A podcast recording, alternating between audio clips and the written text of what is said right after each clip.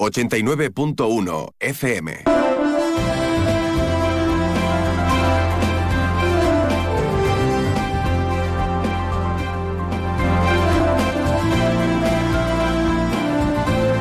Más de uno Campo de Gibraltar en Onda 0, 89.1 de su dial.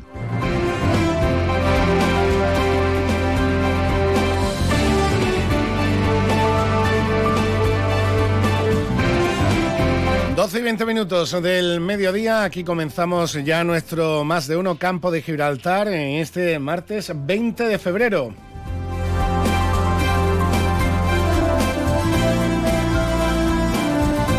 Martes 20 de febrero, que es el Día Mundial de la Justicia Social, Día Mundial del Gato, Día Internacional de la Pipa, del Camarógrafo y el Fotógrafo y Día Mundial también de amar a tu mascota. Con lo cual, pues feliz día a todas las mascotas, especialmente a los gatos, eh, también a los que mm, tengan el hábito de fumar en pipa, que no es eh, recomendable, ni mucho menos, como, como, como cualquier tipo de. Mm, como cualquier tipo de, de, hábito de fumar y habla uno que tiene el desgraciado hábito y por supuesto también eh, y especialmente feliz día a todos los a todos los compañeros de los servicios gráficos tanto camarógrafos como fotógrafos un oficio eh, histórico dentro de nuestra profesión, fundamental también, por supuesto, dentro de nuestra profesión y que hoy en día pues no se le reconoce tanto como debería, porque como hoy en día cualquiera tenemos en el teléfono móvil cámara y todos nos creemos fotógrafos, no un fotógrafo profesional, la calidad de un fotógrafo profesional, por muy buen, por muy buen móvil, muy buena cámara y, muy, y mucha prestación que usted tenga en la mano, la calidad y la visión de un fotógrafo profesional es insuperable. Con lo cual, un abrazo a todos los fotógrafos y camarógrafos, por supuesto. Y nosotros vamos a comenzar ya nuestro más de uno campo de Gibraltar en este 20 de febrero, donde tenemos mucho contenido cultural, porque tenemos muchas e importantes citas dentro del sector cultural en el campo de Gibraltar en las próximas fechas, especialmente también aquí en Algeciras. Citas relacionadas con la cercanía ya del Día de Andalucía, por supuesto, y evidentemente acercándose además el 25 de febrero de este 2024 en el que se van a cumplir 10 años de la muerte del genio universal de la guitarra flamenca, del algecireño Paco de Lucía, pues evidentemente también se va a realizar durante esta semana un importante acto en homenaje a la leyenda, al genio, como se suele decir, y se queda corto la palabra genio hablando de Paco de Lucía y su influencia en la música a nivel universal y especialmente, por supuesto, si hablamos de la música flamenca.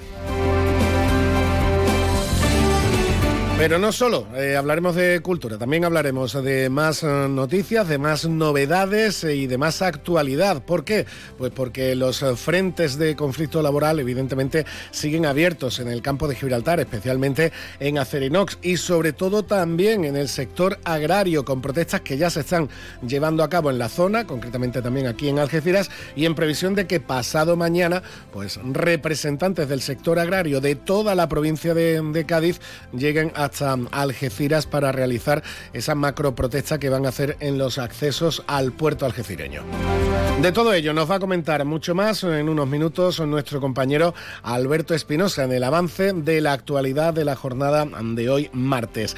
Antes, como siempre, y hablando de actualidad y de información, nos quedamos con la información del tiempo. Y ahora la previsión meteorológica con el patrocinio de CEPSA.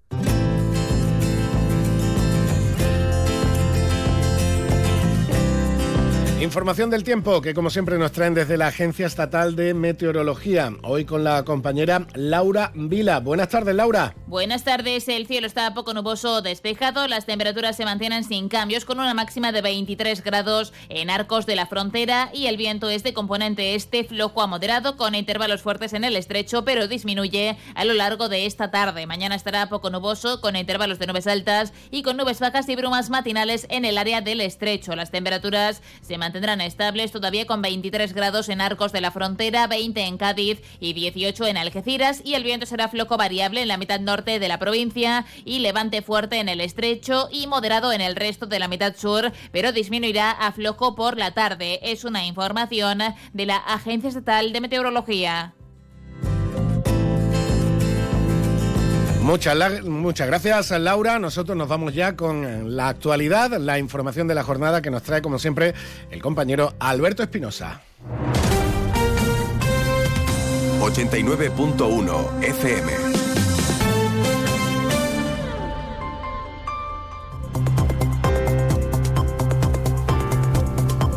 Pues ahí tenemos ya sintonía de informativos eh, que antecede como siempre a la voz del compañero Alberto. Buenas tardes. Hola, Salvo, buenas tardes. Tiene que venir porque el cortijo ya si no te lo queda y no... Ya estamos. No puede ser.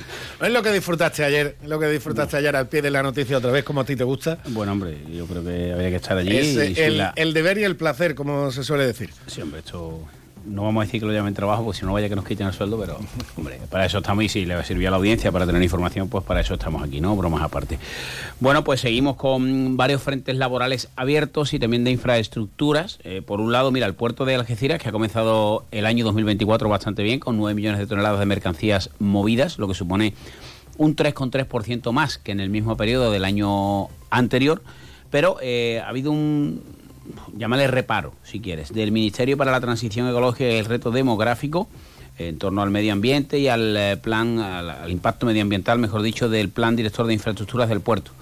Bueno, eh, esto, si escuchas al ecologista, parece que el puerto no puede hacer ninguna obra y si escuchas al puerto parece que no ha pasado nada. Bueno, digamos que hay un reparo el presidente de la Autoridad Portuaria, Gerardo Landaluce, eh, nos ha explicado en un audio, también Antonio Muñoz, hemos escuchado las dos partes, diciendo que hay sensibilidad por parte del Ministerio, que el puerto no puede seguir ampliándose, bueno, que se va a abordar con el presidente de Puertos del Estado y que en la reciente visita, que también contamos en directo, como recordarás, de Óscar Puente, pues se abordó esa situación del puerto en el crecimiento, no solo por vía marítima, sino también por vía eh, terrestre. Bueno, veremos qué ocurre y, ha dicho Gerardo Landaluce que se va a intentar buscar el mejor proyecto posible para el desarrollo económico, social y también el menor impacto medioambiental, es decir, cumplir las normas, ¿no? Tampoco es de lo que es de lo que se trata.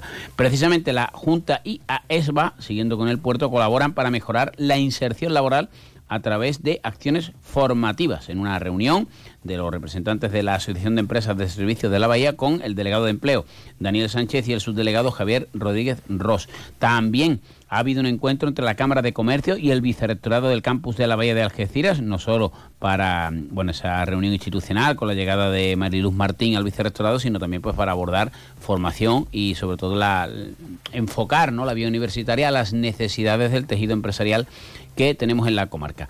En el ámbito laboral, como te decía, bueno, pues tenemos por un lado lo de Acerinox, que sigue, hoy hay huelga, no ha habido corte de, de carretera el jueves, como ya contaba ayer José Antonio Gómez Valencia, van a estar en el Parlamento de Andalucía y se sigue trabajando para ese viaje a Madrid, solicitando permisos y demás. El jueves, además, recordemos, Alba, va a haber esa tractorada en la que, por cierto, eh, hemos hablado con la gente de COA, que hemos hablado con agricultores de aquí. Ayer, esa pequeña movilización que hubo en eh, la zona de, anexa del Estadio Nuevo Mirador. Mm, nos ha reconocido desde COAC que el ambiente está un poco raro, pero que va a haber una movilización importante, que el tema es intentar causar las menos molestias posibles, pero que hay que hacer ruido, hacer y no los va a apoyar, van a llegar al llano amarillo, quieren ir andando desde el Estadio Nuevo Mirador hasta el acceso norte del, puerto de, de Algeciras y bueno, pues allí cortar el tráfico de camiones y demás. Veremos qué, ocurre el jueves y por supuesto pues lo, lo contaremos. Y hay agricultores del campo de Gibraltar que nos han dicho que ellos no van a ir. Otros sí, otros, bueno, ya sabes cómo funcionan estas cosas. También dicen que no entender, mejor dicho, lo que ocurrió ayer con esa plataforma F8, creo que se llama, y bueno, parece que hay discrepancias ¿no? entre las organizaciones. Eh, también sigue con el coleando, ¿no? Desgraciadamente, el asesinato de esos dos agentes de la Guardia Civil en Barbate. La Junta, a través del consejero de Justicia, Administración Local y Función Pública, José Antonio Nieto, ha anunciado hace muy poquito tiempo en, la televisión pública que va a proponer crear, lo va a proponer al Ministerio, obviamente, un tribunal de instancia en el campo de Gibraltar para combatir el narcotráfico. Todo ello en la jornada, recordemos, en la que se va a iniciar la reprobación en el Congreso al ministro del Interior, Fernando Grande Marlasca, una reprobación esta mañana me preguntaba un oyente, ¿por qué das por hecho una cosa y otra no? Hombre, porque en el Congreso no hay mayoría del partido que la presenta, que es el Partido Popular, con lo cual veremos qué hacen los socios de gobierno del PSOE, si votan a favor o en contra de esa reprobación, y en el Senado pues hay mayoría absoluta del PP, salvo que alguno se equivoque, no, salvo que, que en el Senado sí será reprobado. Si esto va a ocasionar la dimisión de Marlasca o no, él dice que no, veremos. El comité de empresa de Algesa, seguimos con el ámbito laboral, exige al Ayuntamiento de Algeciras el abono de los atrasos a los trabajadores del transporte urbano de viajeros. Así que, como ves, situación también eh, complicada la de los eh, trabajadores del transporte urbano. Los barrios 100% y el Partido Popular mantienen el pacto de gobierno con eh, condiciones no entregan las tenencias de alcaldía a los dirigentes del Partido Popular. La voluntad es seguir con el pacto. Recordemos que este pacto es clave, evidentemente, para el municipio barreño, pero también para la mancomunidad de municipios del campo de Gibraltar. Y eh, se basa todo, según ha explicado la portavoz Sara Lobato, en que el Partido Popular siga cumpliendo con lo acordado en su momento.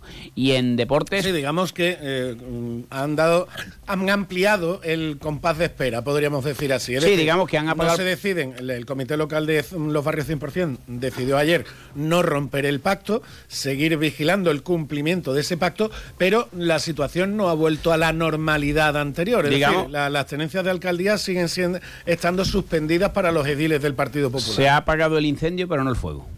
Eh, por decirlo así claramente. Y después en deporte, pues nada, escucharemos hoy a protagonistas de esa victoria de la Algeciras, que vive su segunda eh, jornada de descanso.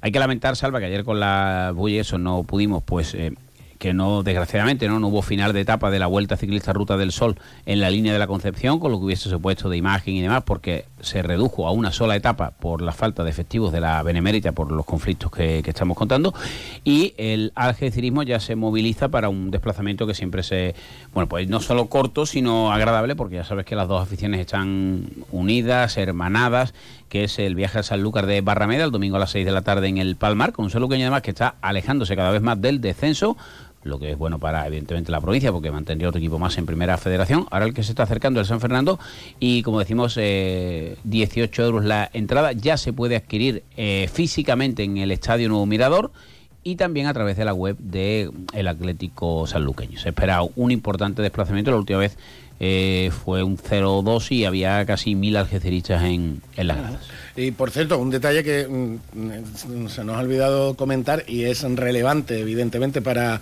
nuestra comarca y también para Algeciras, dentro de, como, tú comentabas, la, la posible reprobación a, Marlasca o esa petición que ha hecho el Partido Popular, eh, tanto en las dos cámaras del Estado, tanto el Congreso como el Senado. Eh, el portavoz del PP en el Senado, es, en la Comisión de Interiores José Ignacio. El, José Ignacio Landaluce, el senador por, el, de, por Cádiz del Partido Popular y alcalde de Algeciras, con el que ha estado nuestro compañero eh, Jaime Álvarez. Ah, sí. Sí, sí, ha estado, ha, estado con él y lo escucharemos. Jaime, un pues nada, lo, escucharemos luego. Así que a una menos, dos menos 25, le quito usted el cortijo y protejo mi... Nada, llega usted con las llaves de su parte del cortijo. un abrazo. Un abrazo, un abrazo, Alberto. 12 y 33 minutos del mediodía, seguimos adelante, entramos ya en materia en nuestro más de uno campo de Gibraltar. 89.1 FM. A todos los que sueñan despiertos, bienvenidos a los Cupra Days. Del 9 al 24 de febrero, ven a vivir tu sueño a tu instalación Cupra más cercana y llévate un Cupra Formentor o un Cupra León con condiciones exclusivas. Ahora con 5 años de garantía y mantenimiento. Unidades limitadas. Cupra Days. Algunos solo lo sueñan, otros lo viven. Consulte condiciones en SEAT Turial, Carretera Nacional 340, kilómetro 108, Los Pinos, Algeciras. Fino, amontillado, oloroso, palo cortado, Pedro Jiménez. Don Zoilo, todo Jerez en una gama de sherries exquisitos embotellados en rama. De la forma más natural, manteniendo toda su intensidad, sabor y color. Gama Don Zoilo 15 años, de bodegas Williams ⁇ Humbert. Somos Jerez. Disfruta con un consumo responsable. Escucha con atención. En Bowling Bahía, en los cines de Palmones, te espera el futuro. Vive la realidad virtual como nunca. Experimenta el Laser Tag. Disfruta del salón recreativo más espectacular de la comarca con bolera y rocódromo. Y si eres de los papás y mamás más guays del mundo, te organizamos el mejor cumpleaños para tus hijos. Bowling Bahía. Estamos en los cines de Palmones. Teléfono 630 82 70 77. Más de uno Campo de Gibraltar en Onda 0, 89.1 de su dial.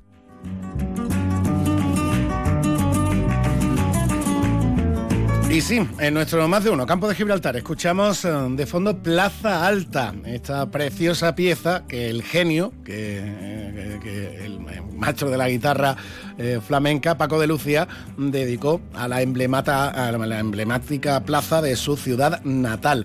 ¿Y por qué escuchamos Plaza Alta de Paco de Lucía? Pues porque este viernes vamos a tener Guitarras al Cielo, una nueva edición de este precioso acto de homenaje a Paco de Lucía en su su tierra con Algeciras suena a Paco y precisamente en el décimo aniversario del fallecimiento del artista.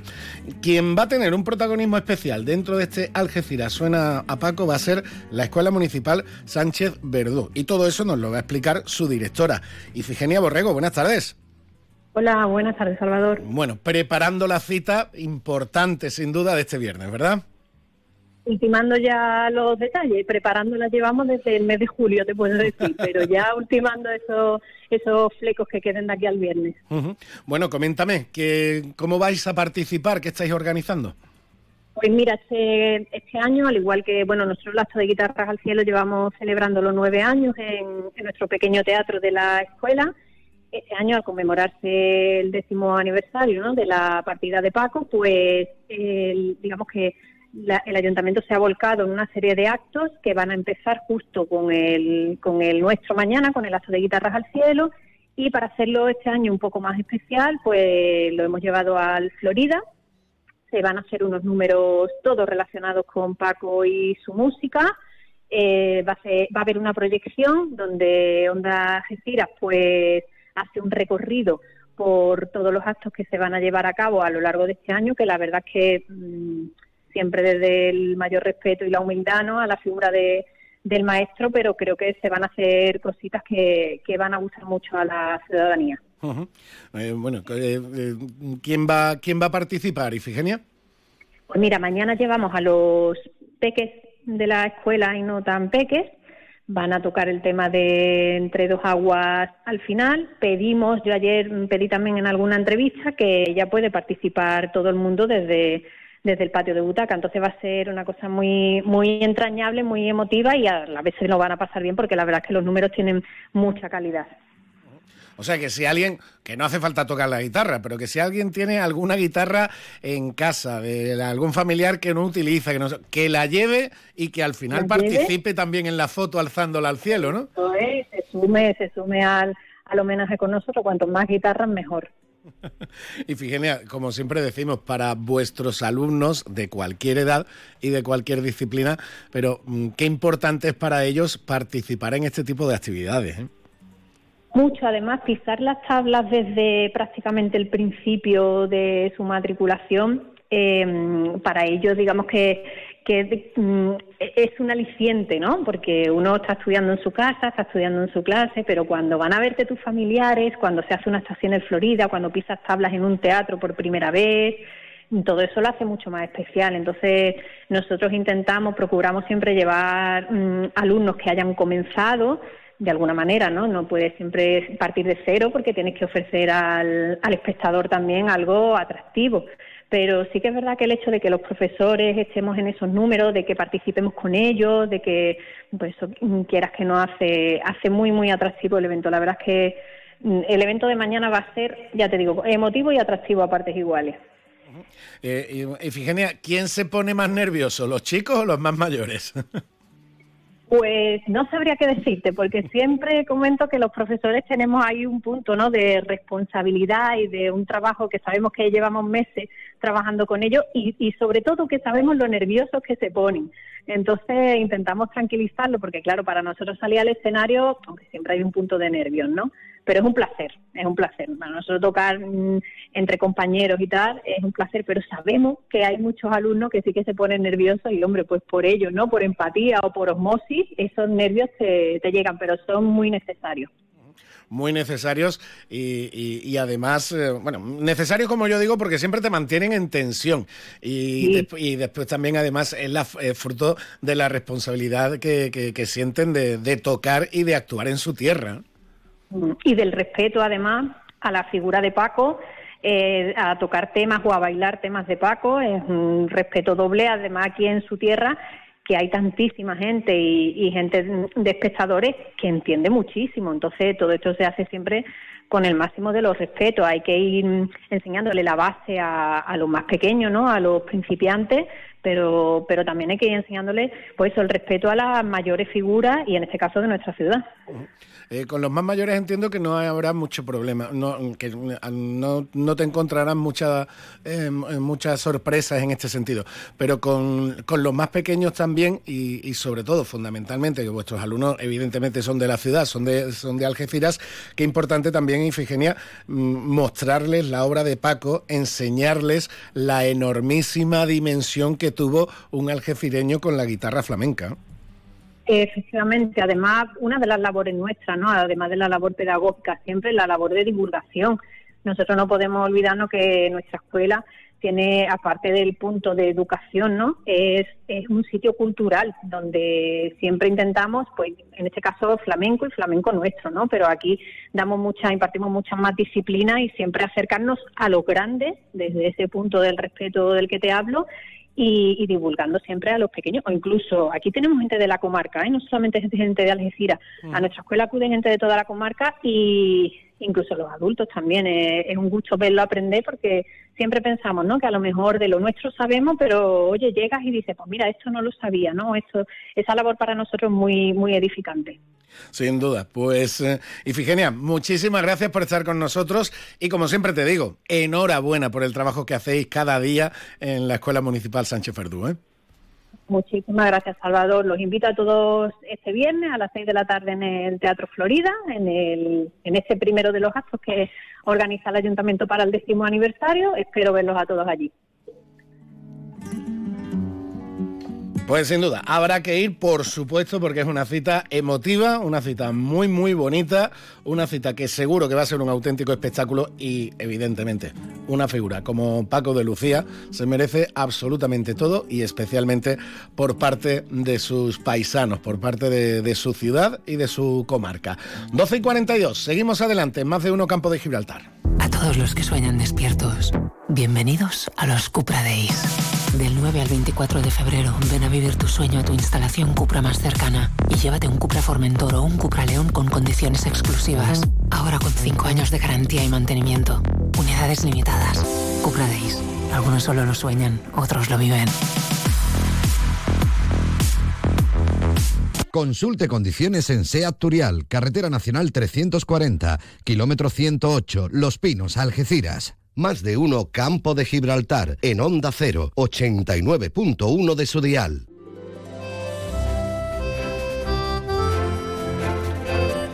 Y nos vamos ahora hasta el centro de Algeciras y además, nunca mejor dicho, hasta el centro comercial abierto, porque vamos a hablar con la presidenta de Apimeal, con Paca Ríos, que está realizando una nueva actividad dentro de la Asociación de Comerciantes de, Algeciras, en este caso dedicado a estudiantes de, de la ciudad. Paca Ríos, buenas tardes. Hola, buenas tardes. Bueno, te cojo en mitad de la visita, en otra actividad más, porque no paráis, porque no paráis, sin duda, y en este caso mostrando ya no solo el centro, sino lo que es el centro comercial abierto de su ciudad a estudiantes de Algeciras, si no me equivoco. Pues sí, hoy tenemos, estamos ya entrando por el parque, finalizando la visita, que comenzamos a las 10 de la mañana en, el, en lo que es el mercado Ingeniero Torroja. Nos acompaña en la visita Andrés Bolufer, que ha sido profesor de, historia muchos años y ahora ya está jubilado. Y la verdad es que es digno de escuchar la cantidad de curiosidades que está contando desde el principio y estamos enseñándole a los niños lo que es un centro comercial abierto, lo que es el comercio de proximidad, lo que es comprar en el comercio local, que a lo mejor es tu primo o tu abuelo o tu tío el que tiene uno de los establecimientos, diciéndoles también todo lo que organizamos durante el año, las actividades que organizamos, que no solo somos empresas de, tiendas, sino que tenemos empresas de servicios. Aquí lo mismo te pueden reparar un coche que contratar un seguro, que irte a clases de idiomas. Tú sabes que, que lo que es Apimeal es una asociación muy, muy diversa y multisectorial. No, y seguro que alguno estará en alguna academia que no sabía que pertenecía a Pimeal y lo está, o alguno tendrá algún familiar que tiene algún establecimiento, algún comercio y no sabía. Y, además, eh, lo que seguro, seguro que está ocurriendo, para que me lo puedes confirmar, es, claro, estos chavales por supuesto que ya han estado en el centro de su ciudad, por supuesto que ya habrían eh, pasado alguna vez por el mercado, por el parque, pero, pero esa, pues esa cantidad de información, esa cantidad de información que están recibiendo de sitios que alguno ya podía conocer tiene que ser sorprendente, ¿no?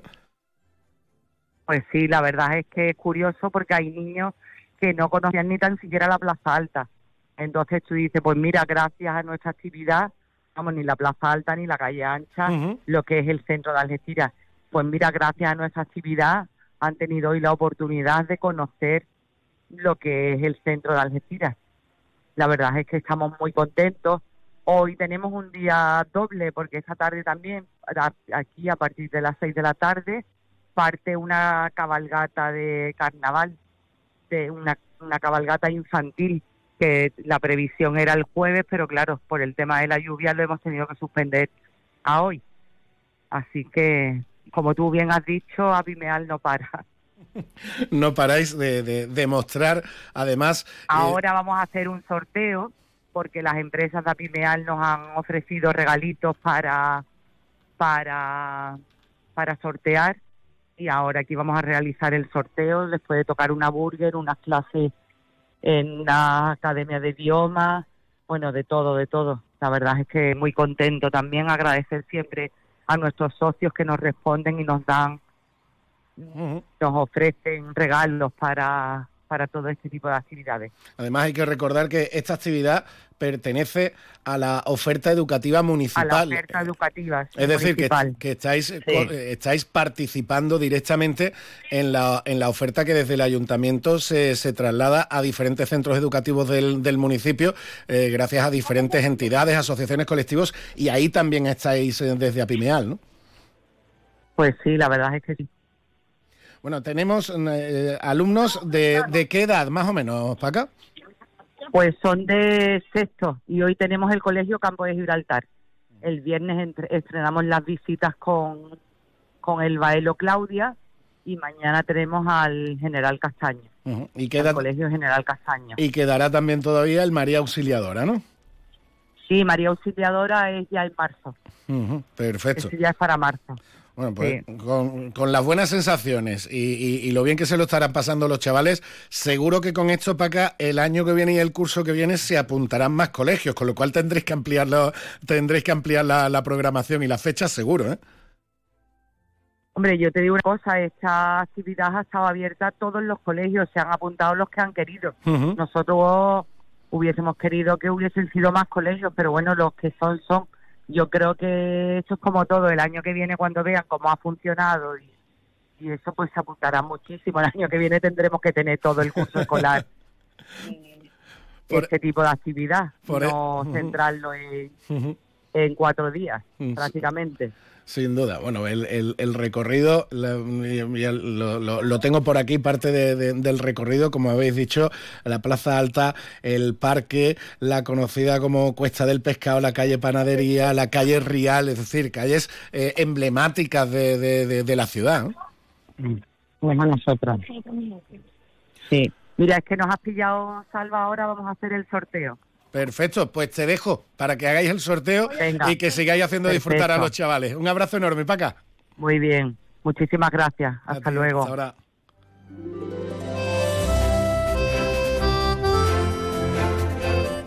89.1 FM Escucha con atención. En Bowling Bahía, en los cines de Palmones, te espera el futuro.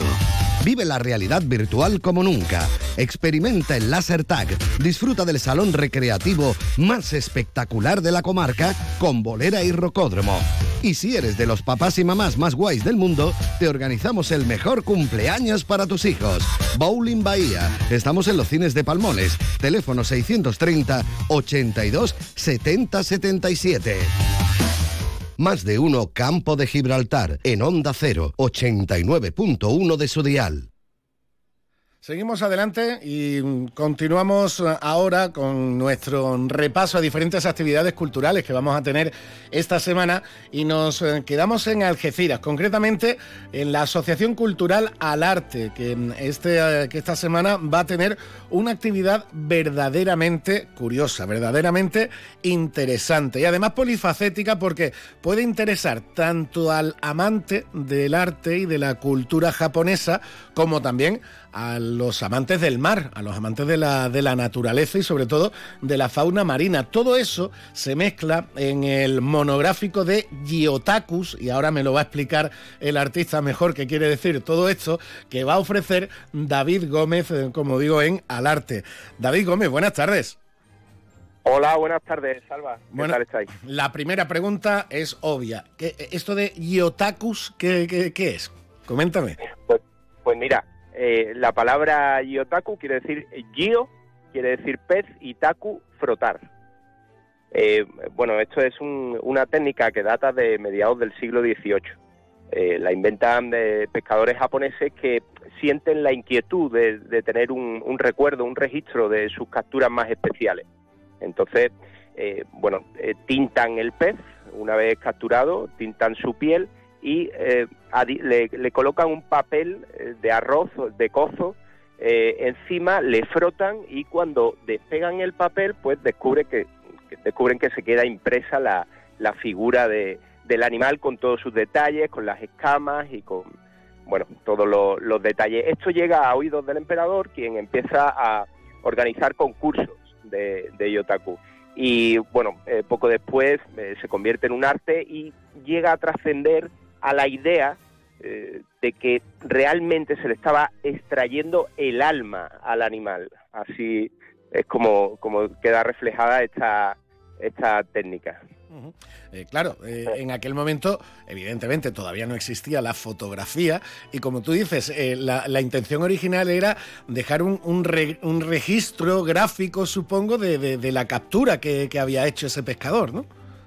Exactamente, exactamente. La intención eh, principal era esa, era eh, tener un, recuerdo, un registro de, las capturas, ya te digo, más, más especiales, bien por su morfología o por sus características. Eh, como en aquella época, pues no, no como ahora no tenemos la tecnología tan avanzada como ahora, no había cámaras fotográficas, entonces tenían que recurrir a, este tipo de, inventos. y, y, era por eso, era en principio fue la intención era eh, tener un recuerdo de, las capturas más especiales. Bueno, eh, David, ¿y cómo se te ocurre iniciarte en esta técnica? ¿De dónde surge todo? Bueno, surge eh, por mi pasión al, mar y a la pesca submarina. Yo practico la pesca submarina desde hace unos años y, y bueno, investigando un poco a mí se me quedaba corto el sabor después de tanto esfuerzo y tanto trabajo en el agua, pues eh, lograr una captura y que luego todo se, se, reduce a una foto para el recuerdo o a una cena con amigos o mm, a mí se me quedaba poco sabor eh, de y, por eso investigué no, es que investigara me llegó a mí por oídos de un amigo y, bueno eh, me puse a, a, desarrollarla y, y, bueno y al final pues se ha convertido en mi pasión Bueno, hace, hace unos meses, el pasado otoño, tuviste precisamente una exposición allí mismo en la Asociación Cultural al Arte, donde mostraste algunas de, las obras, bueno, echando un vistazo a, las fotografías, que dan unas imágenes espectaculares y lógicamente con un nivel de detalle mm, brutal, porque claro, estamos hablando de, es una impresión sobre la, propia, eh, la, propia figura real del pescado, con lo cual el resultado es, impresionante. Claro, eh, claro, aquí mm, hay un poco de mm, bueno, eh, me dicen mucho, oye, pero es que claro, pero esto no lo haces tú, esto lo que haces es calcarlo. Bueno, requiere también práctica, eh, tenemos que tener en cuenta de que la tinta Sumi, la tinta que utilizo, no admite rectificación sobre el papel, o sea, no te puedes equivocar, es, una técnica en la que tienes que eh, guardar mucha, mucha paciencia, ser muy minucioso y sobre todo, lo más eh, característico, lo más peculiar de la técnica es que mm, no, a los resultados mm, no puede llegar la mano alzada, o sea, esto no se podría realizar eh, a mano alzada, eh, dada la, perfección de, los detalles que, se consiguen. Y aparte no hay margen de error, porque en cuanto tienes el más mínimo fallo en el papel se nota. Exactamente, exactamente. O sea que si te equivocas tienes, tienes que tirarlo y, repetir otra vez. O sea que ya te digo que requiere paciencia y, mucha práctica, sobre todo mucha práctica. Bueno, eh, de tu afición, de tu afición a la pesca submarina, eh, mezclando con esta vertiente artística, mm, de las piezas que has capturado, de las piezas que has reflejado en esta, en estas obras, ¿cuál nos destacarías especialmente? Bueno, pues a destacar quizás sea la última, eh, que ha sido además en, en, este mes, hace escasas dos semanas. Eh, bueno, fue una hurta con, con 6 kilos y, bueno, fue una pieza, la verdad, eh, deseada por mí porque llevaba buscándola mucho tiempo. De hecho, mm, había visto a este animal en otra en otras jornadas, en otras ocasiones, pero eh, bueno, pues se me había escapado o no se habían dado las circunstancias para, para capturarlo y por fin logré capturar esta hurta y, yo creo que eh, ha sido mi, eh, mi yotaku fetiche, si, si lo podemos denominar así. Y aunque también he de decir que eh, realizo realizo esta técnica con pescado de, con capturas de otros pescadores de otros pescadores compañeros que quieren tener un recuerdo de, sus capturas más especiales y yo le hago el yotaku. Entonces he de destacar un pez limón que hice eh, el, año pasado finales del año pasado eh, a José María Torres de 40 kilos. Entonces bueno son capturas muy eh, muy vistosas por, por su tamaño, son muy grandes y bueno, impresionan mucho sobre el papel. Y también, y también hay que destacar que evidentemente hay lugar, no solo es reflejar la realidad mm, a nivel fotográfico, entre comillas, podríamos decir, que da también mucho hueco a la inspiración, a la creatividad, porque em, em, veo obras tuyas también que son composiciones, como un banco de, peces, eh, la interacción entre dos especies diferentes, a lo, eh, a lo, mejor una alimentándose de otra, en definitiva, que la materia prima es la, la, pieza real, la pieza que da la naturaleza, pero también como digo, hay hueco para la inspiración y la creatividad. Claro, claro, eh, esto da, mucho juego. En definitiva, esta técnica da mucho juego. Eh, puedes en la misma composición pueden intervenir diferentes especies. Eh, como tú bien has dicho, mm, también le puedes crear movimiento. Pues si en, concreto tengo una barracuda cazando un, un banco de bogas. claro, aquí ten en cuenta eh, que esta técnica establece fuertes vínculos con, la naturaleza, estamos en contacto directo, directo con, eh, con el pez, con el animal, por lo tanto eh, también desarrolla la creatividad y bueno, le, puedes dar rienda suelta y, dejar dejar volar tu, tu imaginación hasta hasta bueno crear este tipo de, de composiciones, por supuesto, sí. Es la, intención, es la intención que, bueno, llegar al, al espectador y, y, bueno, y, y sorprenderle. Pues todo esto lo va a mostrar David Gómez el próximo sábado, 24 de febrero, de once y media a una de la tarde, en la sede de la Asociación Cultural Al Arte, aquí en Algeciras.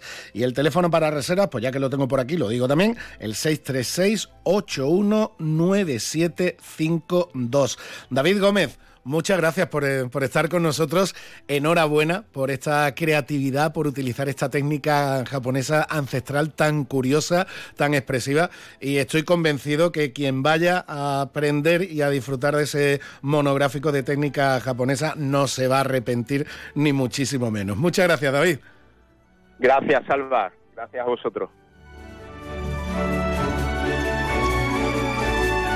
Muchas gracias a David por explicarnos esta actividad que como decimos tenemos el próximo sábado aquí en Algeciras. El viernes además a las 7 de la tarde tenemos el Día del Libro Andaluz en el Ateneo Cultural José Román. Mañana hablaremos de eso con el presidente Juan Emilio Ríos. Ahora llegamos a la una de la tarde, tiempo de noticias en Onda Cero. Es la una de la tarde, mediodía en Canarias.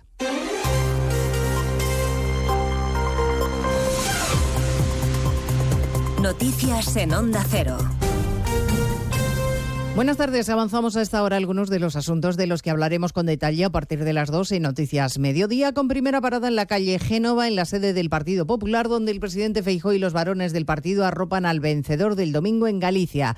Ha habido abrazos, ovación y muñeira en el recibimiento triunfal Alfonso Rueda en el Comité Ejecutivo del partido, sede de Génova, José Ramón Arias. A esta hora siguen los análisis internos en la reunión del Comité Ejecutivo del Partido sobre las elecciones gallegas del pasado domingo y sobre la coyuntura política actual. Todo en un ambiente de celebración por los resultados obtenidos con la mayoría de varones asistiendo a esta reunión. Uno de ellos, el presidente aragonés, Jorge Azcón, se sorprende por la falta de autocrítica del PSOE. Yo creo que el Partido Socialista no está entendiendo nada. Yo creo que el Partido Socialista no está eh, haciendo ni la más mínima autocrítica. Y creo que quitarse la responsabilidad por parte de Pedro Sánchez es muy irresponsable. Se espera que la intervención Alberto Núñez Feijóo insiste en el mensaje lanzado ayer en Galicia de que la agrupación del voto es la clave para terminar con el sanchismo. En el Partido Socialista se sigue haciendo la digestión de los malos resultados del domingo y de los dardos del único varón socialista, el castellano manchego García Paje, que puede presumir de gobernar su comunidad con mayoría absoluta. Esta mañana, en más de uno, el líder del PSOE madrileño, Juan Lobato, ha compartido con Paje la idea de que hay que hacer una reflexión y tomar decisiones, aunque siempre desde la lealtad al líder. Y al contrario que los ministros del gobierno de Sánchez, sí ha reconocido la gran fortaleza que el Partido Popular tiene en Galicia. Yo creo que la clave el domingo y lo que hay que reconocer y felicitar es la fortaleza del PP en Galicia que se ha demostrado en que después de tantos años, oye, mantener casi el mismo porcentaje que tuvo Feijóo, pues eso demuestra una fortaleza enorme de un partido que, claro, que tiene un arraigo territorial muy importante. Y bueno, pues yo creo que esa es la principal conclusión. Acaba de empezar la rueda de prensa posterior al Consejo de Ministros. La portavoz Pilar Alegría ha iniciado la comparecencia con una felicitación no ha sido para Alfonso Rueda, sino para la primera mujer que recibió una vacuna contra el COVID en nuestro país, Araceli, que ha cumplido 100 años. A partir de las 2 de la tarde repasaremos en qué punto estamos de la tramitación de la amnistía, una vez que la mesa de la Cámara ha dado más tiempo para que la Comisión de Justicia elabore el dictamen y, por tanto, más tiempo al PSOE para que siga negociando con Junts que desde luego no se lo pone fácil a Sánchez. Hoy mismo en la mesa del Parlamento catalán los de Puigdemont han votado a favor de declarar la independencia en Cataluña. La iniciativa ha salido adelante gracias a Junts y a la CUP. Hoy, además, ha llegado al juzgado de García Castellón la respuesta de Suiza a su petición de ayuda en la investigación sobre tsunami. Pide más información antes de colaborar, Eva Llamazares. Suiza sigue remoloneando y antes de responder a la última petición de ayuda judicial del juez de tsunami, pide más información y, en concreto, los datos precisos que implican a la dirigente de RC, Marta Rubira, en las manifestaciones que bloquearon el Prat, entre otras instalaciones, y que fueron organizadas por la plataforma. Resulta difícil definir su pertenencia a tsunami, dicen.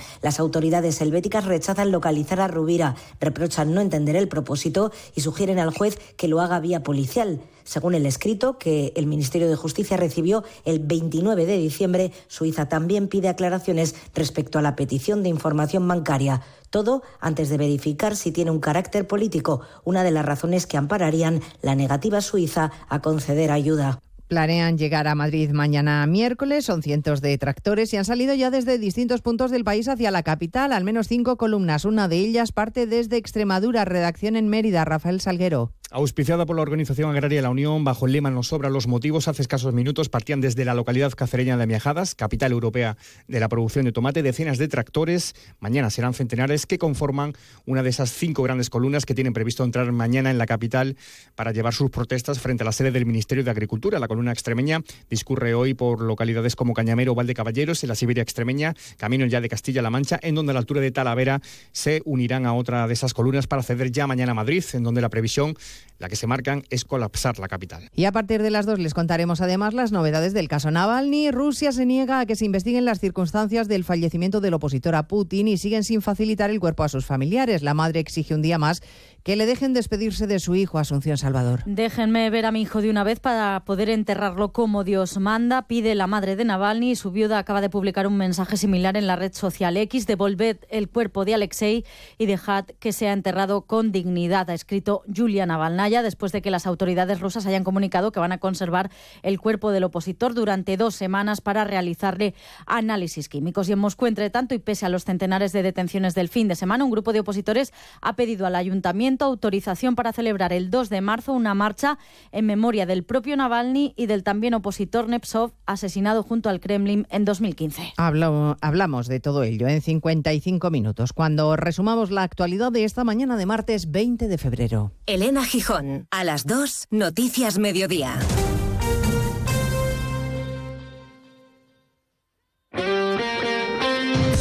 Este martes la Champions se juega en Radio Estadio. Segunda tanda de los partidos de ida de octavos de final. El líder de la liga italiana pone a prueba las aspiraciones europeas de Simeone. Desde Milán, Inter Atlético de Madrid. Este martes desde las ocho y media de la tarde, la Liga de Campeones se juega en Radio Estadio. Con Edu García. Te mereces esta radio. Onda Cero, tu radio.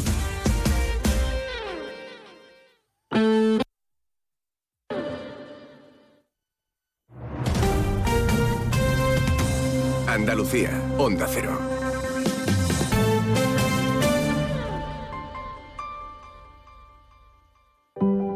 Los andaluces somos líderes en poner el alma en todo, en sacar una sonrisa, en dar siempre la bienvenida.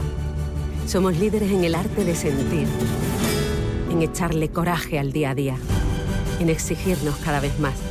Somos líderes en entendernos, en amarnos, en escuchar a los demás tenemos mucho que celebrar. 28 de febrero, Día de Andalucía, Junta de Andalucía. ¿Pero qué estás haciendo, alma de cántaro? He conectado la bicicleta estática a la cafetera y en 45 minutos tendré el café en su punto. Bueno, tibio. Bueno, a temperatura ambiente. Déjate de chorrada, hombre. Tú lo que tienes que hacer es contactar con Grupo Acerca y empezar a ahorrar en tu factura de energía. Y quítate esas mallas, que me estás dando el desayuno. Infórmate ya en www.grupoacerca.com y comienza a ahorrar. Grupo Acerca, tu elección más fácil. Sobre todo, Onda Cero Andalucía. En Onda Cero, Noticias de Andalucía. Jaime Castilla. Buenas tardes. Hacemos a esta hora un repaso de la actualidad de Andalucía de este martes 20 de febrero. El presidente de la Junta, Juanma Moreno, está dispuesto a sentarse a hablar con el Gobierno Central para modificar el decreto de simplificación administrativa que ha suscitado la polémica al inicio de esta semana por su cambio de la ley forestal. De hecho, mantiene la reunión este jueves con la ministra de Transición Ecológica, Teresa Rivera, aquí en Sevilla. Sin embargo, organizaciones como Asaja califican de absurdas las críticas porque recuerdan que lo que dice esa modificación es exactamente lo mismo que la ley nacional y que la PAC. Sin embargo, toda esta situación genera mucha inquietud en el entorno de Doñana. Onda Cero Huelva, Rafael López.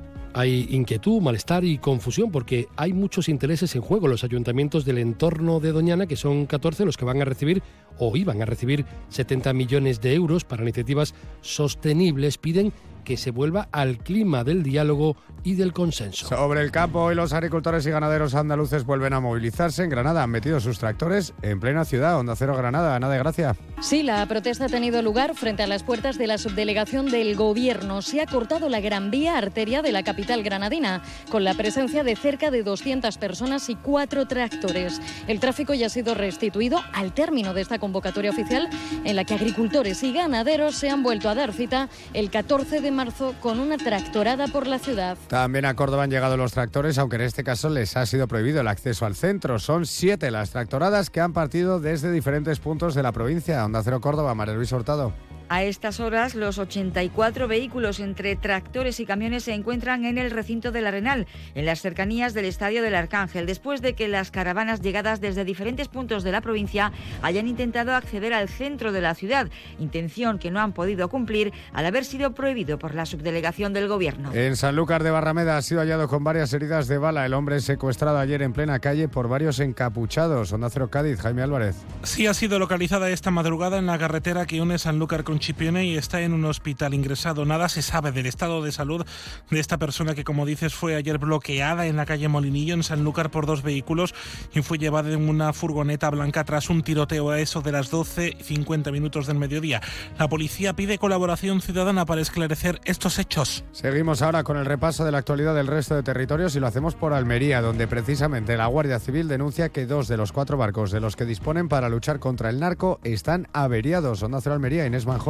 Sí, es la denuncia que nos llega en este caso desde la Asociación de Guardias Civiles Unificados. Denuncian que solo disponen de una nave, la lata de aluminio, la llaman así por su mal estado, mientras que otras dos embarcaciones llevan en dique seco más de seis meses. Tienen previsto asistir a la próxima manifestación del 16 de marzo. En Ceuta, el presidente de la ciudad, Juan Vivas, se va a reunir en esta jornada con el ministro del Interior, Fernando Grande Marlasca, para trasladarle la situación actual que padece Ceuta ante el incremento de entrada de menores no acompañados a la ciudad por vía marítima, así como el colapso de los recursos destinados a la atención de estos niños. En Jaén, la reconversión del olivar tradicional centra unas jornadas del Consejo Económico y Social. El 45% del aceite mundial se produce ya en olivar mecanizado. En Málaga, efectivos de la policía local han recuperado una serpiente boa constrictor imperator de 2,3 metros de longitud que presuntamente había sido abandonada. Con la ayuda de un ciudadano que regenta una empresa de control de plagas, se recapturó al animal que fue introducido en una caja de cartón donde quedó asegurado para evitar su fuga. Y en Sevilla, los dos adultos heridos en el incendio de una casa en Dos Hermanas este lunes han sido ya dados de alta, permanecen ingresados por el contrario los tres menores que también resultaban heridos en ese fuego cuyo origen se investiga todavía aunque hay indicios que apuntan a un patinete eléctrico. Más noticias de Andalucía a las 2 menos 10 aquí en Onda Cero. Onda Cero. Noticias de Andalucía. Onda Cero Andalucía se desplaza al Palacio de Congresos de Córdoba con un amplio despliegue informativo y un programa especial Andalucía Capital.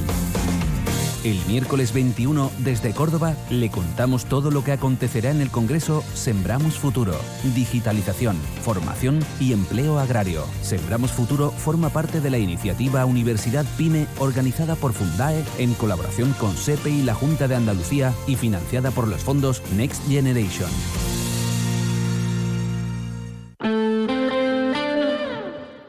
...89.1 FM.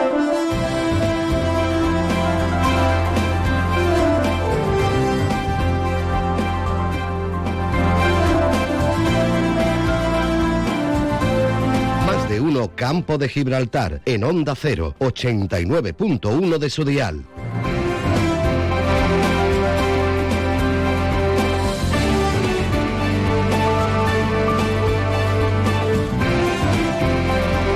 Una y doce minutos del mediodía, continuamos en nuestro más de uno campo de Gibraltar y hablamos ah, ahora de una noti- noticia perdón, a nivel eh, nacional, pero que evidentemente tiene una clara repercusión en el sur de Andalucía, en el sur de España, pues desde Barbate hasta aquí también a nuestra comarca, a nuestro campo de Gibraltar.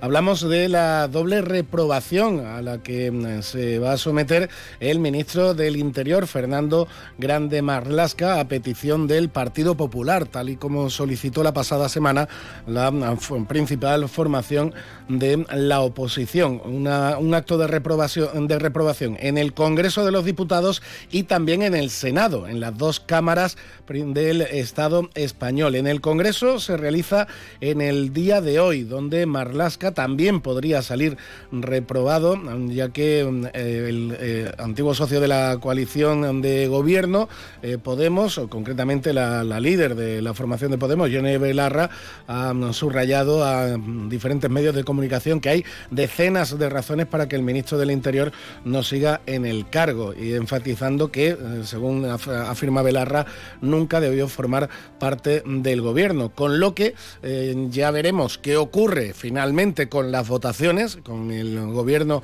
en, eh, minoría, con el partido, los principales partidos del gobierno en, minoría, sobre todo si Podemos suma sus poquitos votos a los de PP y Vox hasta sumar 176, lo que es la mayoría del Congreso, con lo cual hoy Marlasca podría salir reprobado. Donde seguro, seguro que saldrá adelante, evidentemente, salvo extraordinaria sorpresa, la reprobación al ministro del Interior por los hechos ocurridos en Barbate que terminaron con el fallecimiento de dos guardias civiles, es en la Cámara Alta, en el Senado, donde el Partido Popular tiene mayoría absoluta. Y la sesión en el Senado va a ser mañana y en esa sesión va a tener especial protagonismo un campo gibraltareño, concretamente el alcalde de Algeciras y senador del Partido Popular, José Ignacio Landaluce, que va a ser el portavoz de su formación en esta reprobación al ministro del Interior. Con él ha estado nuestro compañero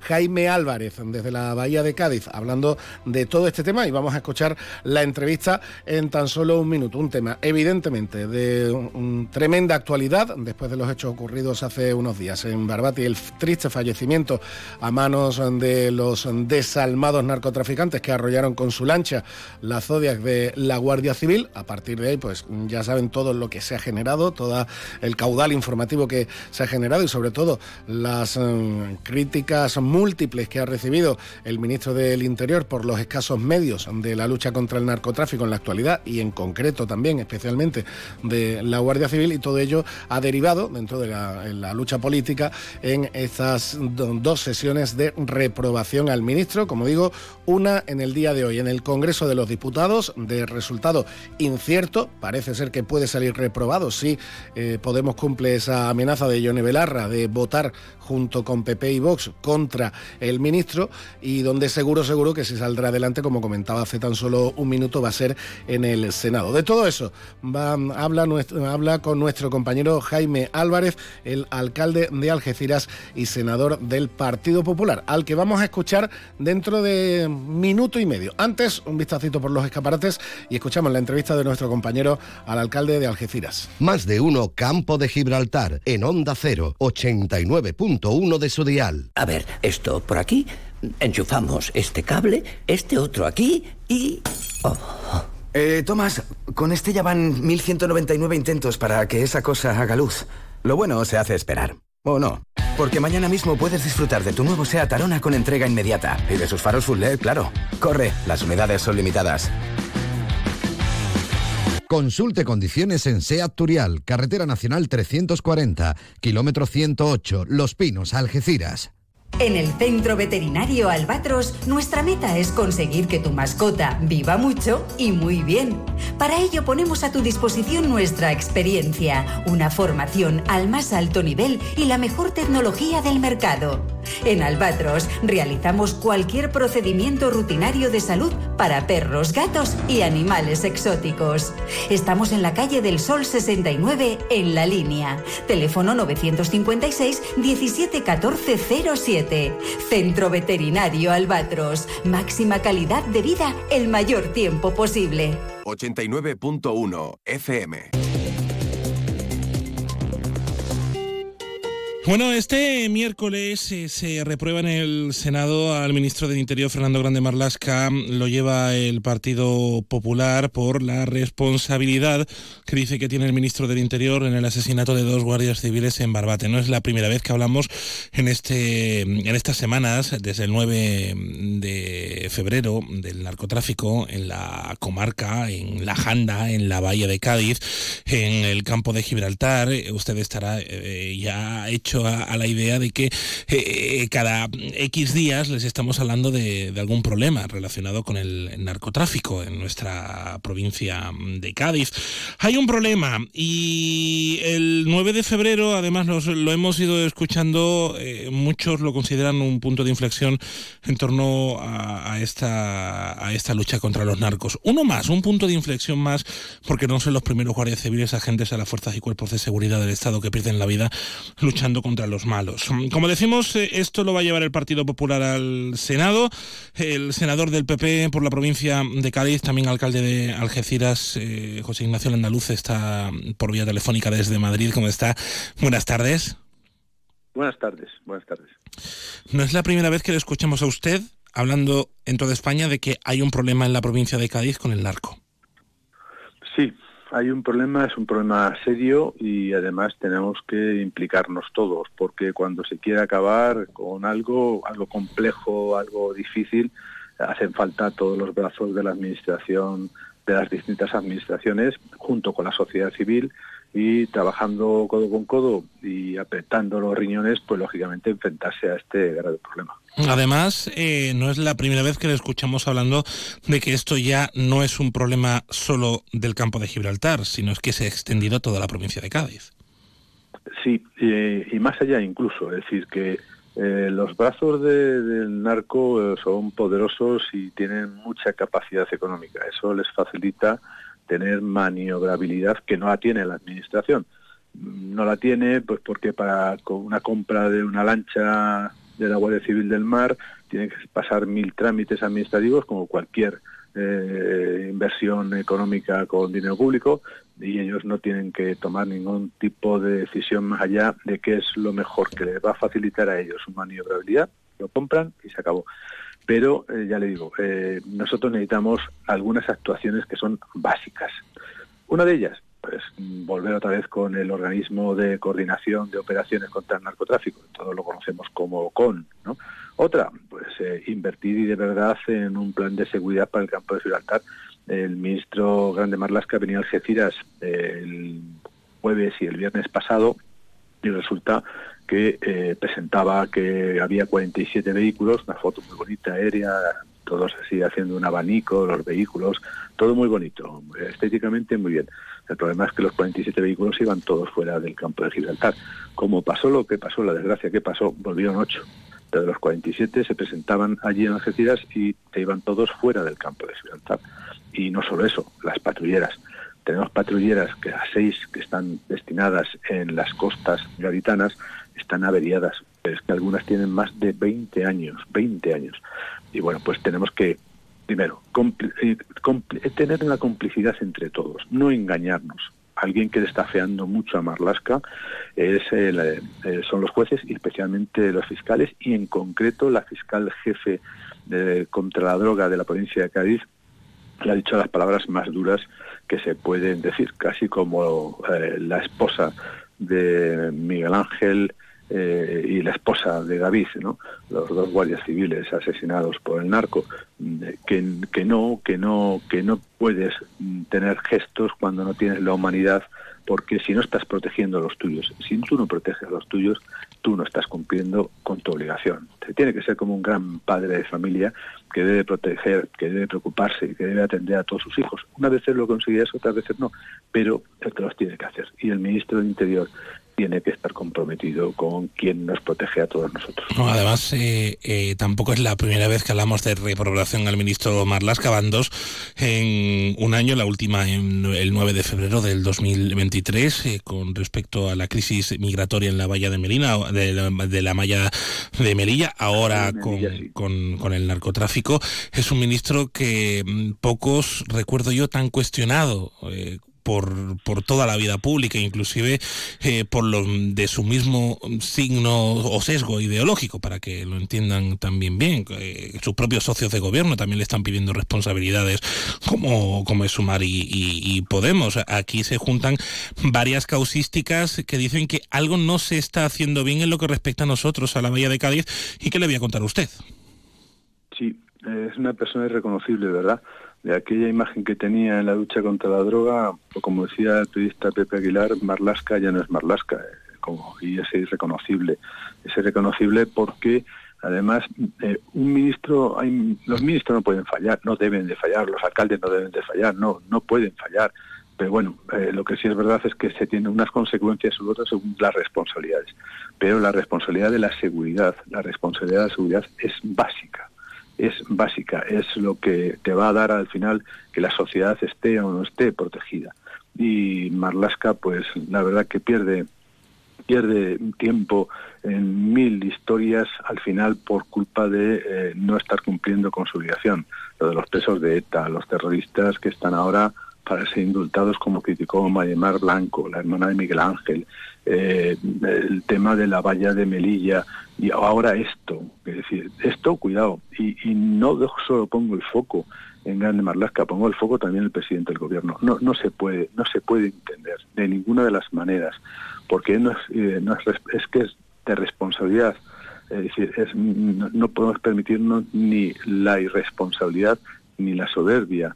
Eh, como decía también otro compañero suyo, Márquez Perales, es decir, eh, sorprende que todavía el presidente se te vaya a las galas, a los fastos, a las fiestas, a las pajaritas, a los smoking, en vez de estar eh, con los guardias civiles. No vale un tuit, no vale un tuit. ¿Cómo vale un tuit para calmar, tratar de calmar algo del dolor de, de esas viudas, de esos huérfanos, de esos de, esas familias rotas, ¿no? De esos compañeros eh, que lloran porque han visto como sus otros compañeros han muerto por una por una situación que no tenía que haberse producido, pero que además no están recibiendo el cariño y el apoyo que deberían de recibir esas lágrimas son aún tal vez más amargas.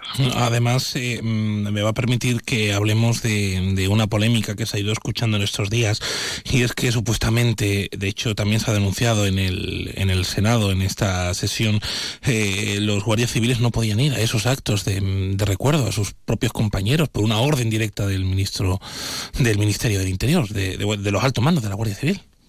Parece ser que habían recibido la indicación de que no se fuese cuando esos minutos de silencio estaban convocados solamente para eh, mostrar eh, el dolor eh, por el fallecimiento, por el asesinato de los dos guardias civiles, no, era otra cosa que dar y decirle a Miguel Ángel y a David o a las familias, aquí está la sociedad, aquí está estos que os agradecen que, hayáis luchado, hayáis perdido la vida por, por, protegernos. No, no solo trasladar ese apoyo, ese cariño, ese ánimo, ese consuelo. No, es que era eh, tratar de demostrar el agradecimiento, como decía, de la sociedad, y que no estén los guardias civiles en Algeciras si estuvieron, y lo agradezco, y deberían haber estado en todas partes y no deberían haber tenido ninguna ningún impedimento.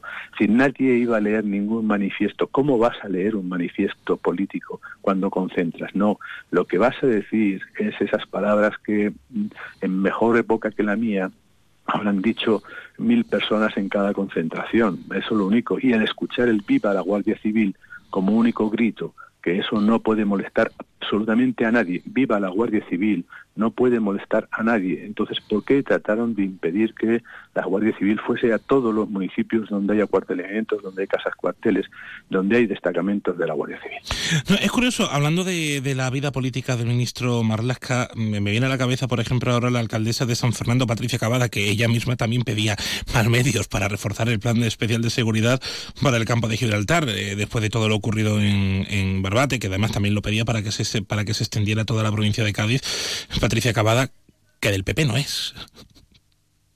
No, no es del PP. Y además, es que no se puede ser de nada, de nada más que de la Guardia Civil en situaciones tan terribles. Por, eso, se lo decía, por eso se lo decía precisamente. no puedes tener siglas, no puedes tener colores, no puedes tener. ¿Tú a quién te debes? Te debes al agradecimiento a quien te, como hemos dicho antes, te está dando protección y se está jugando la vida eh, que cada vez que eh, sale sale de casa. Así que ahí es importante que sigamos incidiendo, que sigamos apostando para eh, proteger a los nuestros, no solo la Guardia Civil, no solo la Policía Nacional, no solo los policías locales, un policía local murió en la línea con el tráfico, un policía nacional Fran está impedido por, una lesión gravísima por, por, por, por una, eh, una embestida del narcotráfico en Algeciras, o un, un guardia civil, eh, motorista de la Guardia Civil de Tráfico de Algeciras, está muerto cuando trataba de impedir un, un, alijo. Es decir, estamos hablando de, de, que hace unos días en San Roque, nada, dos días después, en San Roque los narcos con contrabando pues invistieron a, un coche camuflado de la Policía Nacional. Estamos hablando de que hace tres días eh, estaban tratando de asaltar, y casi lo consiguen, en la casa cuartel de la Guardia Civil de Barbate con una pelea entre dos facciones del narco de Barbate. estamos hablando de que no es, esta, no es algo puntual de un accidente terrible que haya causado ese asesinato de los dos guardias. Estamos hablando de que están aguantando día tras día eh, eh, los embates de la lucha contra el narco casi terrorismo como lo ha calificado algún fiscal. ¿no? Es decir, estamos hablando de que tenemos que agradecer a, los nuestros. Y los nuestros son todos esos que se juegan el tipo. Los funcionarios de prisiones, siempre tan olvidados. Los de vigilancia aduanera, siempre tan dejados también de la mano de Dios. ¿no? Tratemos de, darle apoyo, cariño y protección a los que al final nos quieren devolver cariño, apoyo y protección más seguridad.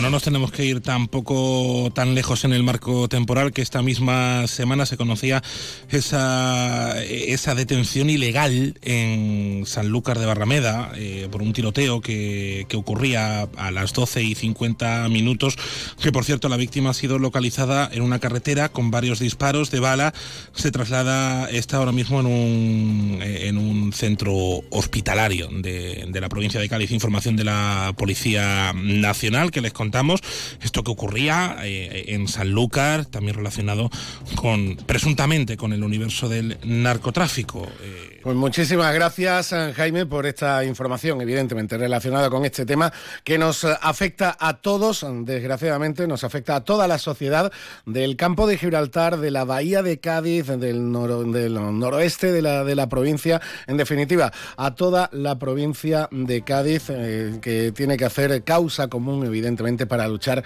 contra el narcotráfico. Un tema de desgraciada actualidad, una vez más, y sobre todo teniendo en cuenta el fallecimiento de esos dos guardias civiles. Aquí quedaba también esta entrevista que nos ha brindado, que nos ha traído nuestro compañero Jaime Álvarez de Onda Cero en Cádiz con el, eh, senador del Partido Popular y alcalde de Algeciras, José Ignacio Landaluce, el día antes de que se realice esa, eh, esa moción de reprobación al ministro del Interior, Fernando Grande Marlasca, en el Senado.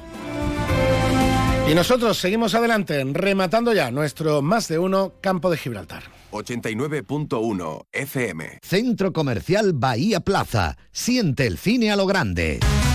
Butacas VIPs, sonido envolvente, pantallas únicas. Odeon Experience en Bahía Plaza. Suena bien, ¿verdad?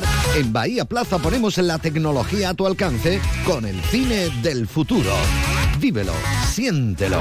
Estamos en el polígono de Palmones. Cine a lo grande. Más de uno Campo de Gibraltar en Onda 0, 89.1 de su dial. Y nos vamos a despedir con cumpleañeros del día de hoy. Algunos cumpleañeros muy conocidos, eh, internacionales, como el exjugador de la NBA, Charles Barkley, que cumple 61 años.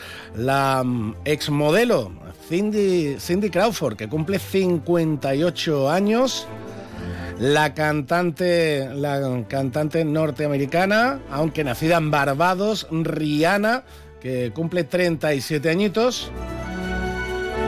Y el jerezano Manuel Alejandro, Manuel Álvarez Beigbeder Pérez, uno de los máximos compositores contemporáneos de música, sin duda. Y creo que el compositor más prolífico y más exitoso de música hispana, el jerezano Manuel Alejandro, que cumple hoy 92 años.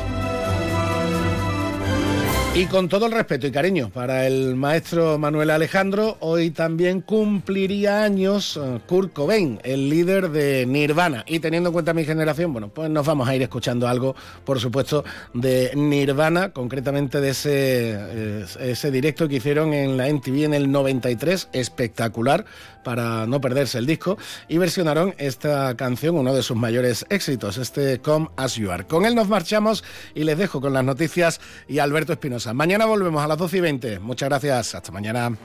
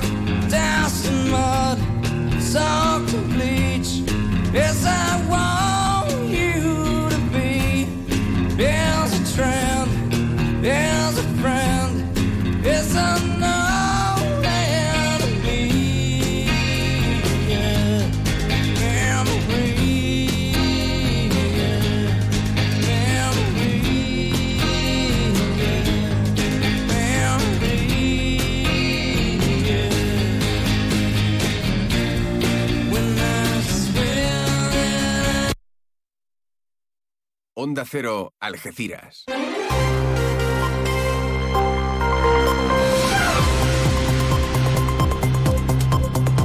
Más de uno. Noticias del campo de Gibraltar con Alberto Espinosa.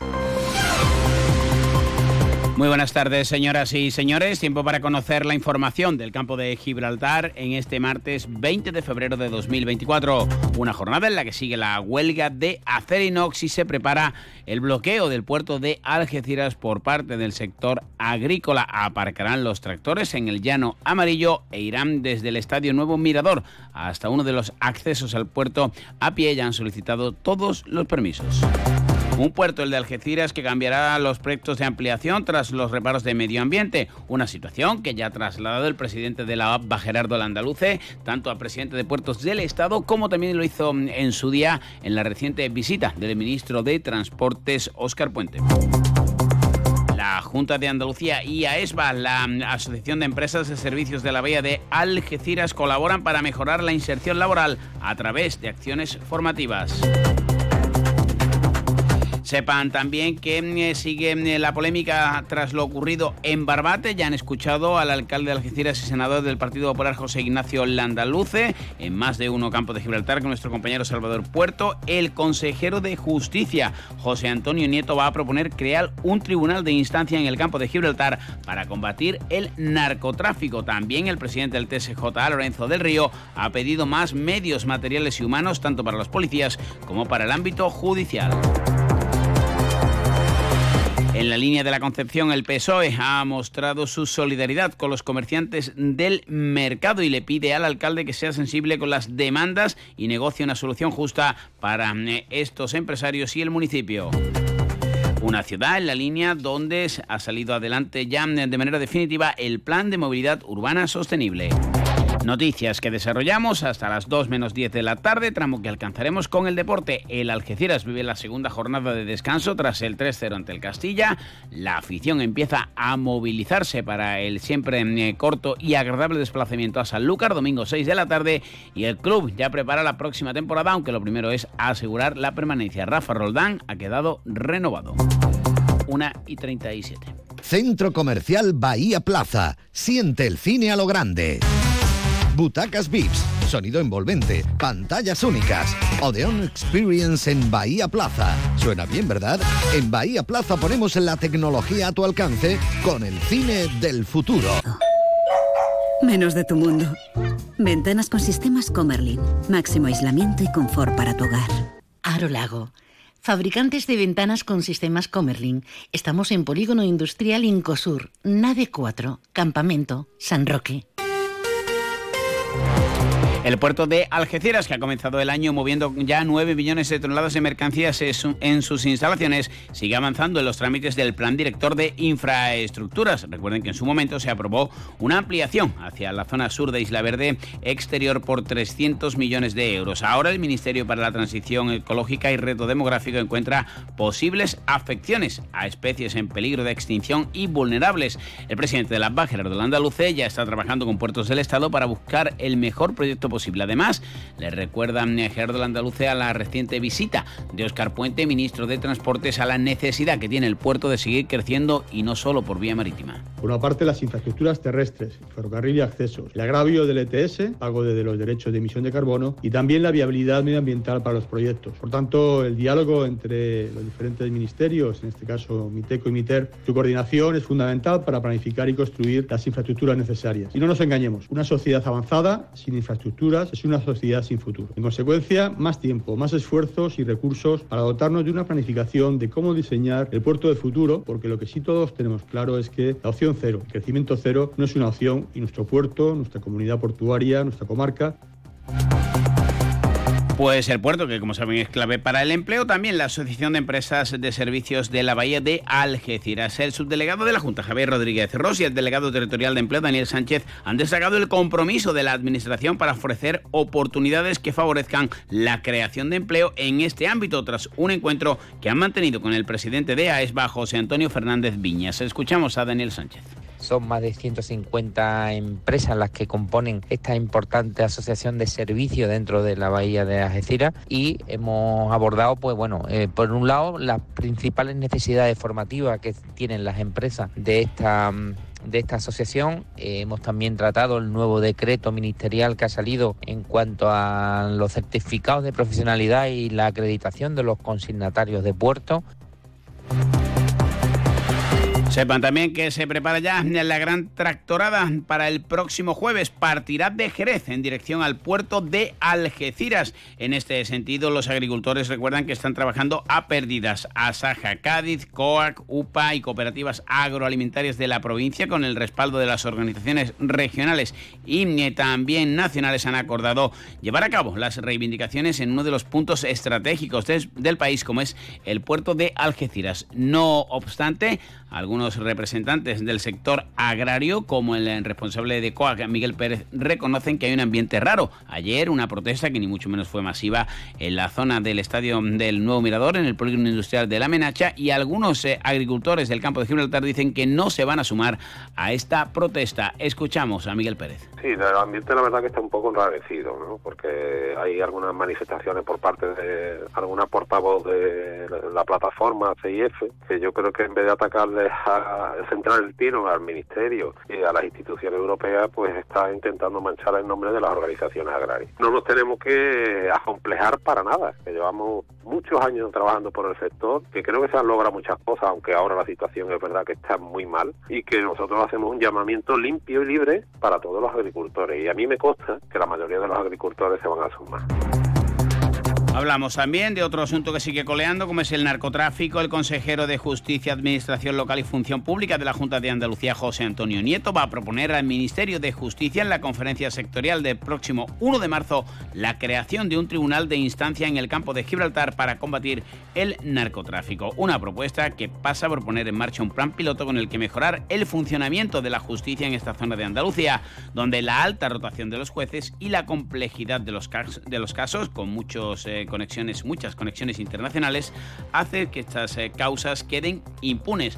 Hoy también ha hecho alusión a lo ocurrido en Barbate el presidente del TSJ, Lorenzo del Río. Que ha acontecido tan desagradable no deja de ser un, suceso mm, que nos pone en evidencia lo que llevamos diciendo y reclamando desde hace años desde el Poder Judicial, eh, que, estamos ante una, ante una por así de delincuencia cada vez más, más violenta, que hay unos medios desde el punto de vista policial y judicial que no son los correctos y esto ha puesto en evidencia que es necesario cambiar un poco y hacer unas reformas estructurales, coyunturales importantes.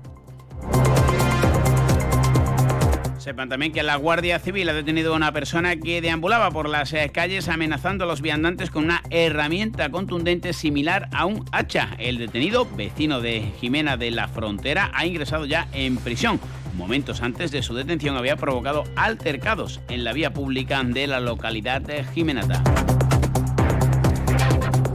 Y en clave eh, local de Algeciras, el comité de empresa de Algesa exige al ayuntamiento el abono de los atrasos a los trabajadores del transporte urbano de viajeros. Ángel Santiago Comité. Es inadmisible. No es normal que los que menos cobramos tengamos que esperar más de un año para incrementar nuestros salarios, perdiendo poder adquisitivo, cuando en este caso a los funcionarios del ayuntamiento les suben los salarios desde primero de año. Queremos añadir que lamentamos que después de tener varias reuniones con el equipo de gobierno y la dirección de la empresa, ha sido imposible llegar a acuerdos para la firma de un convenio de empresa para los trabajadores del transporte de viajero urbano de Algeciras. Y como les venimos contando, los barrios 100% eh, mantiene el pacto con el Partido Popular, aunque mantiene también suspendidas las tenencias de alcaldía Antonio Dávila y Pablo García. Todo ello en base a que se siga cumpliendo con lo acordado en su momento, una crisis de gobierno que se abrió hace ya algunas semanas, que parece eh, a punto de cerrarse, pero que no acaba de devolver la normalidad. Un pacto que además, como saben, tiene especial incidencia en la mancomunidad de municipios del campo de Gibraltar. Sara Lobato. Consideramos que existe un tiempo prudencial que corresponde con la posibilidad de materializar lo acordado y poner en marcha los diferentes proyectos e inversiones que están comprometidos en el pacto, como la mejora del servicio de transporte urbano y vehículos municipales, la financiación de, de diferentes proyectos urbanísticos.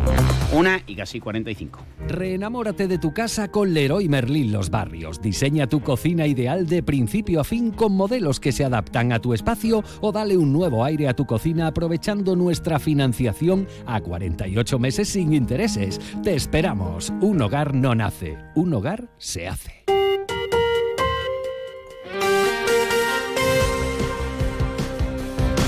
Y vamos con el deporte, jornada de descanso para el Algeciras tras eh, el contundente triunfo ante el Castilla que le ha vuelto a ubicar en la sexta plaza, cinco puntos del Recreativo de Huelva y sobre todo sigue alejándose de los puestos de descenso. Una competición, la primera federación que ya ha cumplido 100 jornadas, el Algeciras es uno de los fundadores y además ha competido en las tres campañas en las que está en, vigor, una, una competición, como decíamos, que obviamente ha mejorado y mucho a la segunda división B en lo deportivo, pero que necesita algunas mejoras, sobre todo en el ámbito económico. Por cierto, a la espera de lo que ocurra en las elecciones de la Real Federación Española de Fútbol, se habla ahora de un posible proyecto para la temporada 2024-2025 de un sorteo puro para elegir el eh, calendario, la conformación de esos dos grupos con los filiales al margen y no haya liga de filiales, pero sí que sea un sorteo puro y no eh, abordar esas eh, cuestiones como ha sido este año el norte-sur o en los pasados este-oeste. Veremos cómo queda porque, insistimos, hay que todavía esperar al proceso electoral tras la dimisión de Luis Rubiales. Precisamente Raúl González Blanco no solo analizaba el partido ocurrido el pasado sábado en el Mirador, sino que hablaba también de la competición. Yo creo que está mejor que la segunda vez, pero quedan muchas cosas por mejorar, en muchos sentidos. Es una buena competición, pero con muchas mejoras en, muchos aspectos y ojalá que, bueno, que a final de temporada pues, puedan hablar los interesados, los clubes, eh, la federación e intentar cambiar y modificar eh, muchas situaciones que se dan que son un poco extrañas. Sí, bueno, yo creo que al final, bueno, horarios, podríamos estar aquí hablando, pero yo creo que al final hay que quedarse de que es una buena competición y que las cosas yo creo que se ha mejorado, pero yo creo que queda trabajo. Otra de las posibilidades de cara al inminente futuro es que se pueda aceptar el césped artificial, eso sí, el de la UEFA, no los de caucho y habituales que se ven, por ejemplo, en Segunda Federación o incluso en categorías más bajas. Hablamos ahora de lo deportivo. El Algeciras, como decimos, disfruta del descanso que concedió Lolo Escobar tras la victoria ante el filial blanco y ya se prepara la afición para acudir a Sanlúcar de Barrameda. Mientras tanto, los eh, jugadores, en base a lo que comentábamos ayer, ¿no? ese mensaje de Lolo Escobar, que si el equipo no juega bien, que si hay algunas críticas, son pocas, por no decir casi ninguna, pero en redes sociales parece que el mister eh, algecirista tiene marcado algún que otro comentario de aficionados. Iván valora eh, el triunfo ante el Castilla y también lo que está viviendo la entidad después de lo sufrido. Yo tengo mi opinión muy clara y siempre soy muy sincero. Yo creo que cuando estás en lo malo, muy malo, y viene lo bueno, valoras, lo, realmente lo bueno. Como he dicho antes, a mis compañeros te lo digo, yo con todo los respeto me he comido y a Borno, y a Cortegana, y a Las Cabezas, y al final ganar en esos campos es muy complicado también, porque no se puede jugar. Creo que para nosotros es un privilegio que venga aquí el Real Madrid, que venga aquí Córdoba, que venga aquí Málaga, y nosotros tenemos que valorar eso. También en esa misma línea que parece acalado en el vestuario con el mensaje de Loro Escobar, insistimos, las críticas son muy pocas porque la Algeciras se está haciendo un temporadón. Eric Montes, que siempre ha puesto en valor a la afición, lo hacía sin ir más lejos en Antequera tras el triunfo 0-1. Esto decía el catalán. Estamos muy bien, estamos, pues bueno, a cinco puntos del playoff, y vamos a, intentar disfrutar y si vamos todos juntos en el mismo barco, afición, ciudad y club, pues no veis cuando jugamos aquí en casa que al final necesitamos muy poco para, para llegar a vosotros y nosotros os sentimos ahí. Pues entonces es, eso, ir todos juntos. Yo lo pido aquí como, como jugador, que yo no soy nadie, ¿sabes?